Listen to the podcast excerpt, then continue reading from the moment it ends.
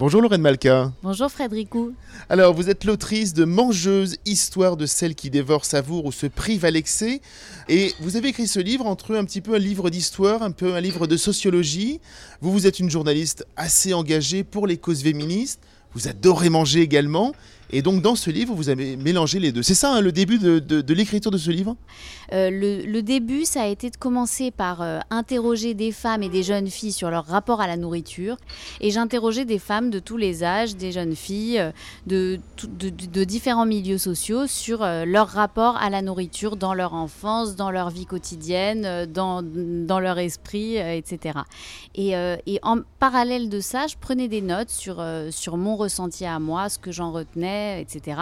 Évidemment, moi je suis très euh, fan de littérature, donc j'ai pas pu m'empêcher d'aller chercher, euh, d'aller recueillir aussi des extraits euh, chez les écrivains et écrivaines que j'aime, surtout chez les écrivaines, puisque c'est le rapport des femmes à la nourriture qui m'intéressait.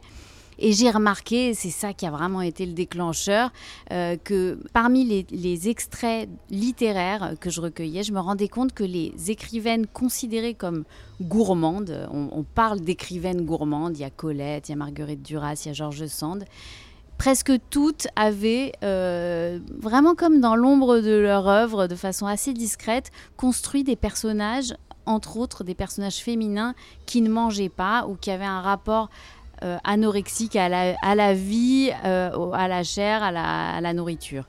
Et là, je me suis dit, il y a quand même vraiment un, vrai tabou très très profond et très intéressant à aller creuser. Dans les témoignages que vous avez recueillis, il y a des... vous avez été euh, surprise ou vous attendiez à ce qu'on allait vous dire? Euh, alors c'est un peu les deux, euh, dans le sens où euh, systématiquement les femmes commençaient par me dire j'ai pas grand chose à raconter, mais en même temps elles se bousculaient aux portes pour venir me parler de nourriture. Elles étaient très contentes de parler de nourriture avec moi.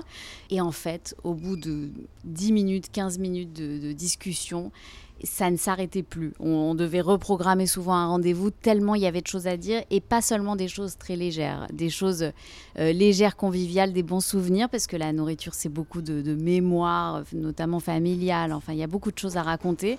Mais il y a aussi, euh, comme je le disais, des inquiétudes, des tourments, des culpabilités euh, qui, peuvent être et qui sont souvent très profondes. Et euh, ce qui m'a le plus frappé, pardon, j'ajoute une dernière chose, ce qui m'a le plus frappé effectivement, c'est de constater que parmi les jeunes filles que j'ai interrogées et qui étaient un peu les premières que j'ai interrogées, les lycéennes, les collégiennes, il y avait systématiquement, mais systématiquement des histoires d'anorexie très graves qui menaient à des hospitalisations.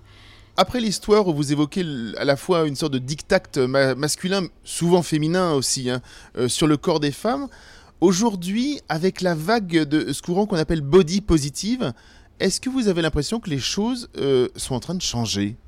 Le mouvement body positive, je le trouve vraiment euh, très fort et très intéressant. Je trouve que les femmes qui portent euh, ce, mouvement sont, admirables et impressionnantes. pour le dire rapidement, elles, sont impressionnantes parce qu'elles elles, font ce qu'on appelle euh, dans, les luttes sociales, c'est un mécanisme assez courant, retourner le stigmate, c'est-à-dire qu'on les, accuse d'être trop grosses, on leur euh, reproche euh, d'avoir des, formes pas jolies, etc. Et elle, elle l'affiche, elle le revendique vraiment comme une, comme une force. Donc je trouve ça très impressionnant.